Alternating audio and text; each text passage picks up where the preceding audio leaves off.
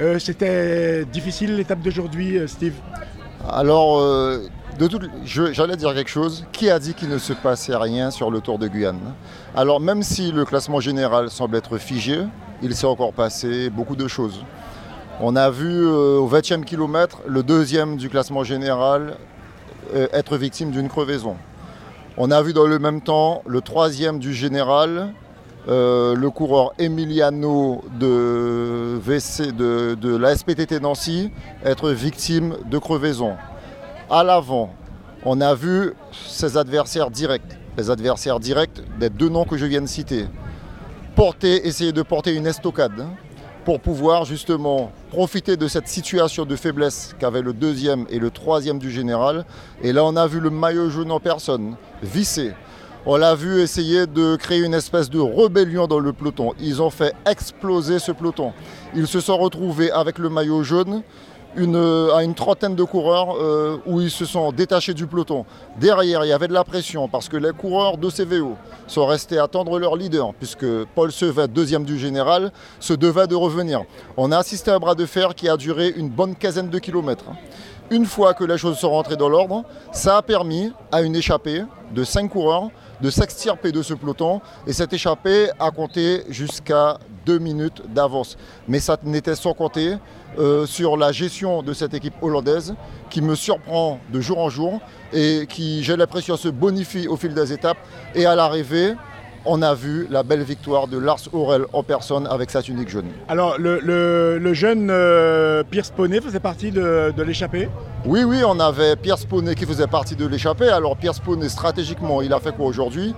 Il a suivi euh, le coureur Gourgueron, sachant que le coureur Gourgueron est porteur de la tunique rouge. La tunique rouge.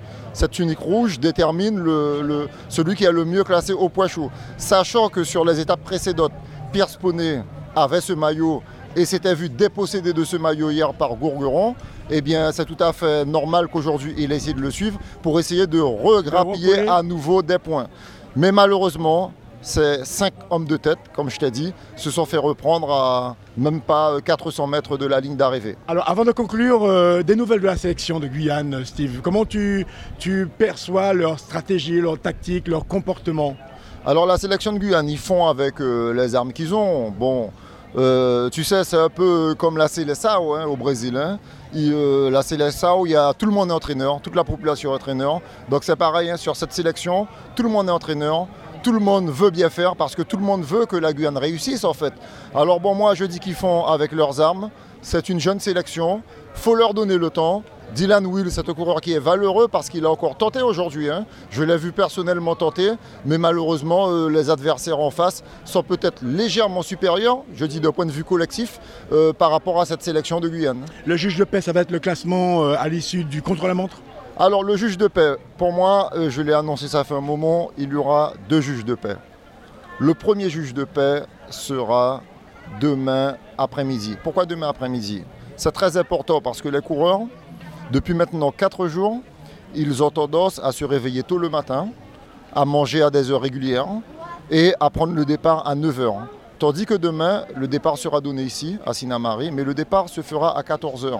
Entre-temps, tous les coureurs qui ne vont pas respecter, si tu veux, leur euh, mode, Organisme. leur organisme, leur façon qu'ils avaient de faire lors de ces quatre derniers jours, eh bien, se, feront, se verront peut-être euh, dépossédés de leurs facultés qu'ils avaient, euh, ben, le fait de se réveiller à 5 h du matin, de manger, voilà. Et ça risque de leur faire bizarre demain après-midi, parce que ben, les organismes vont être un petit peu chamboulés. Ça, c'est de une. hein. De deux, demain après-midi, les coureurs, ils connaissent le parcours. Les coureurs étrangers, les coureurs extérieurs au pays, ça y est, ils connaissent la RN1, ils connaissent le parcours. Donc le fait pour eux de connaître ce parcours, eh bien je peux vous dire qu'ils vont certainement euh, faire en sorte de mieux s'organiser de façon à unir leurs efforts. Alors demain aussi, ce qui risque de se passer, quand on arrivera dans le fameux circuit à Kourou, c'est un circuit qui fait 10 km. Sur ces 10 km, les coureurs auront à aborder 4 ronds-points. Et généralement, chaque fois qu'un coureur aborde un rond-point en tête, celui qui se retrouve derrière, il se retrouve pratiquement avec euh, une différence de 200 mètres par rapport au premier qui va aborder ce rond-point. Et là encore une fois, ça va être très très difficile pour ceux qui seront en milieu de peloton, voire à l'arrière, parce qu'avec l'usure, des coureurs vont laisser des trous, comme on dit élastique cacassé, on avait donné l'expression. Donc ils vont laisser des trous et euh, il risque d'y avoir encore beaucoup de coureurs piégés demain après-midi. Eh bien, merci beaucoup euh, pour cette analyse et puis euh, cette manière de nous d'anticiper ce qui risque d'arriver et c'est ce qu'on a constaté depuis le début du tour, c'est que nous vérifions euh, cette projection parce que vous avez cette vision d'un ancien coureur mais qui est toujours au fait des stratégies, des tactiques qui sont développées par différentes équipes. Merci Steve, c'est l'heure du repas. Alors si on avait le choix pour le repas du jour, tu choisirais plutôt une pimentade de bœuf ou plutôt un lézard quesodisé alors franchement, une boleza qui se disait. Chaud, chaud, chaud, chaud, chaud, chaud le goudron, chaud Chaud, goudron qui chaud, rendez-vous demain, demain après-midi, qui chaud Et c'est l'heure de passer à table. Alors nous allons découvrir les secrets de fabrication, les, petits secrets qui euh, donnent un si bon goût au repas proposé sur la ligne d'arrivée à Sinamari. RDI en Guyane, c'est de la musique, des infos et du sport. RDI sur 105.1 à Cayenne, et 88.4 à Kourou. Avec la CTG partenaire officielle du Tour, le comité régional de cyclisme de la Guyane, Signarama, la boutique Obsession, JMB Location, l'Oxygène, l'agence Point Pub et Gazaldis. Quelle que soit la marque du vélo, on pédale. Pédale